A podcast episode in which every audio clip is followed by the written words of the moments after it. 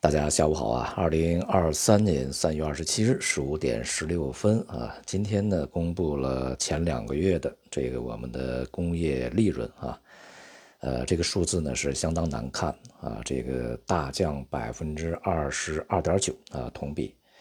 那么其中呢，这个外资啊和这个港澳台，呃，这些企业呢，它的利润是大降三十五以上啊，三十五点七，而这个民营企业啊。呃，是下降接近百分之二十，这个数字呢，虽然说啊，这个与去年同期呢基数相对比较高有一定关系，但是呢，主要还是显示了内需相当疲软啊。那么我们结合在前面啊公布的一系列数据，在前面其实我们也讲啊，通过一些这个数据可以看出，其实在开年以来啊，内需是弱的啊。综合起来看呢，就是在年初到目前啊这个阶段呢，这个经济的复苏的步伐还是相当迟缓的啊，而且呢步子也是比较小的。那么我们在去年年底呢，对今年啊中国经济的预测呢是复苏力度啊将不及预期啊。目前呢，至少从一季度这个数字上来看呢，情况确实如此啊。非常强劲的这个金融数据，并没有啊去实际这个传递到实体经济的增长上面来。那么在未来的时间里面呢，虽然说啊，就是今年还有这个余下的三个季度还没有过完啊，那么经济呢假以时日，当然它这个速度比较慢，但是也会慢慢的去回到一个正常轨道上去啊。呃，复苏呢，应该说是相对比较确定的。但是啊，由于当前呢，我们都知道这个外围的形势是相当不乐观的啊。一方面呢，从当前呢这个银行的一些风险还没有完全消除，这势必会导致外围呃金融环境紧缩啊，从而呢使它的经济这个受到压制啊。你像。呃，在周末上周末啊，公布的美国的制造业的这个 PMI 呢，是连续六个月啊处在收缩的这个区间，也就是连续半年是萎缩的啊，这也就显示出来，这个前面的加息已经对制造业造成了非常明显的影响啊。那么再加上现在的这个银行业的麻烦啊，未来对于经济的拖累是显而易见的。那么因此呢，从外部对我们国内的经济影响而言呢，它是越来越去倾向于负面，并且呢，它形成的拖累是越来越大的。而我们内部这个内需如果迟迟不能够发力的话，那么今年的经济增长啊，确实还是面临着非常大的困难和阻力的。而对于这个资本市场而言啊，在去年四季度以及今年年初以来的这种这个反弹行情呢。它是建立在经济将这个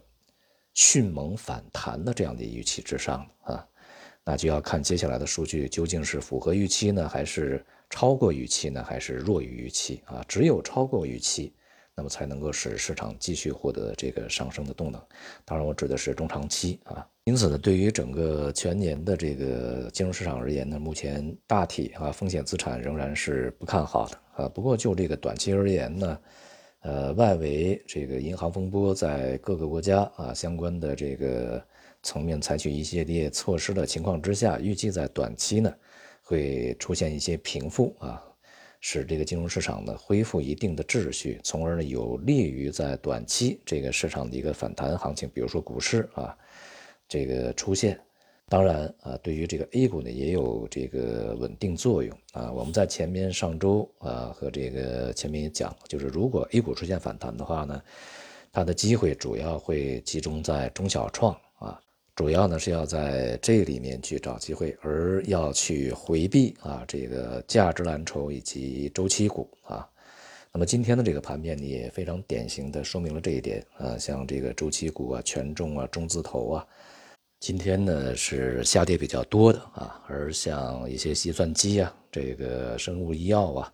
社会服务啊、传媒呀、呃通信呢，在今天表现仍然是比较强劲的啊。至于这个中字头的炒作呢，前面有一段时间了啊，主要是所谓的这个呃中国特色的估值体系啊。我们在之前啊，在这个社群里边啊，也跟大家讲过这个问题。所谓的中国特色的估值体系，我个人的观点啊，它是一个伪命题。只要我们的市场呢是一个开放的市场，这个这种所谓的特色估值体系它就不可能存在啊。那么因此呢，相关的炒作也不会持久啊。而至于这个在近段时间啊，这个市场才呃忽然发现的 TMT 啊，当然这段时间涨得非常好啊，而且非常多的机构啊、投资者呢都是觉得啊，它还会有非常这个好的上涨空间。但是呢，这个我们坦率的讲啊，这些板块呢是我们从去年四季度啊就一直到现在一直是看好的这些行业板块，他们已经涨了半年的时间了啊。当然呢，也就累积了这个不错的涨幅啊，呃，相对这个其他行业板块来讲，表现是相当优异的啊。